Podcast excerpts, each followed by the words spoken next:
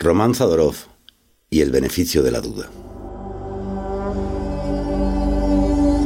Román Zadorov, inmigrante de Ucrania en Israel, se ganaba la vida con trabajos ocasionales de mantenimiento.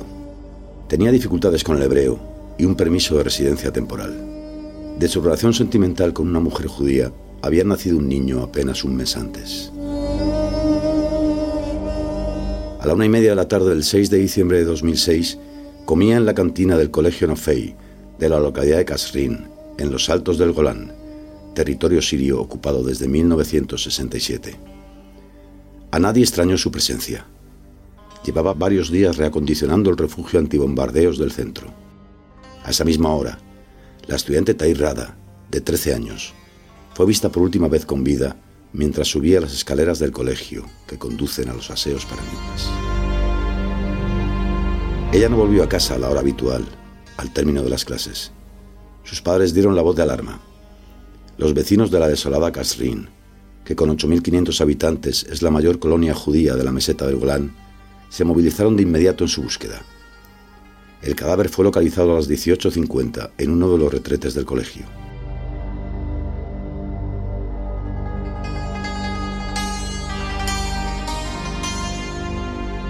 La puerta estaba cerrada por dentro.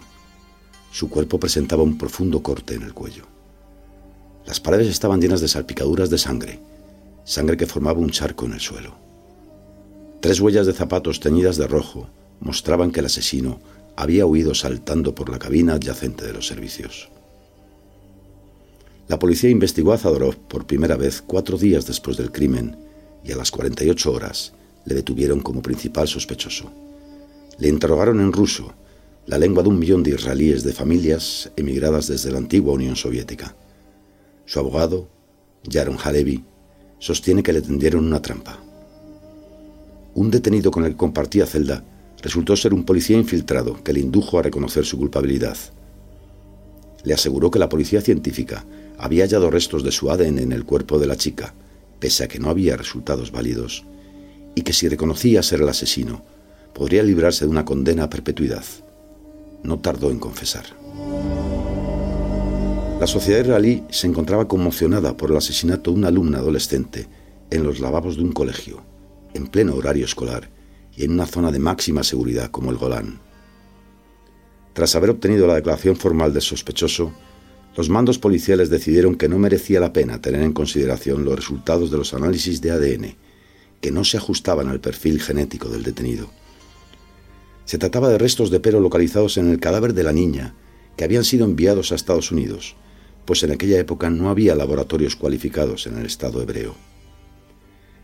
La policía presentó cargos formales contra Zadorov a comienzos de 2007, a pesar de que muchos detalles reflejados en su confesión no cuadraban con lo encontrado en la escena del crimen. Los agentes guiaron aparentemente sus pasos hacia los aseos de niñas durante la reconstrucción de los hechos, pero desoyeron que Zadorov en su declaración, afirmó haber cerrado la puerta por fuera, como ignoraron que las botas de trabajo del operario de mantenimiento no se correspondían con las huellas halladas en el retrete ensangrentado. Cuando Zadorov se retractó de su autoinculpación, ya era demasiado tarde. El tribunal de Nazaret que le condenó en 2010 a pasar el resto de su vida en prisión se atuvo a la confesión original ante la policía, que, según rezaba la sentencia, incluía detalles del crimen que solo podía conocer el asesino. El Supremo devolvió el caso en 2012 al Tribunal de Distrito para que se tuvieran en cuenta las huellas de calzado halladas en el servicio, entre otras pruebas. Pero los jueces de Nazaret mantuvieron su criterio y reiteraron en 2014 la sentencia a cadena perpetua. Llegado el último recurso, la más alta instancia judicial de Israel ratificó ese fallo en diciembre de 2015 aunque con el voto particular discrepante de uno de los tres magistrados, que solicitó la absolución, invocando el principio indubio pro reo, que favorece al procesado si no es posible probar los hechos, más allá de toda duda razonable.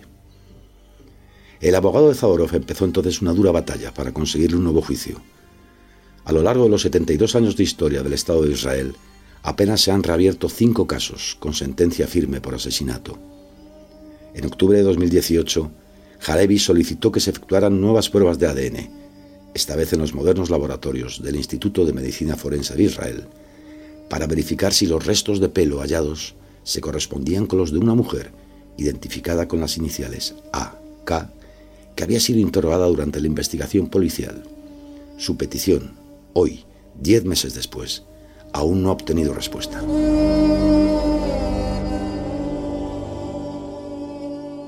Considerado durante años un monstruo sanguinario, la sociedad israelí parece haber cambiado de opinión sobre Zadorov, cuya confesión venía a sellar las grietas que cuarteaban la consistencia del caso. Más aún, tras la emisión en televisión de la serie La sombra de la verdad, en 2016. El documental reabrió antiguas dudas y puso de relieve brechas y lagunas en la investigación policial y en la instrucción judicial. En el último de los cuatro capítulos, un hombre afirma haber declarado a la policía en 2012 que su exnovia, precisamente Aka, le había revelado que ella fue la autora del crimen y que le mostró ropas y un cuchillo ensangrentados. Los agentes la mantuvieron en arresto domiciliario, pero la sospechosa escapó de su casa e intentó matar a una persona en su vida. Fue enviada a un psiquiátrico sin que volviera a prestar declaración en razón de su inestabilidad mental por la muerte de la niña. La conocida como AK se encuentra ahora fuera de Israel y la policía cree que el testimonio del que fuera su novio solo obedece al despecho tras una ruptura sentimental. La condena de Zadorov ha acrecentado a la desconfianza de los ciudadanos en el sistema legal de Israel, argumentaba Ari Pines, co-guionista del documental.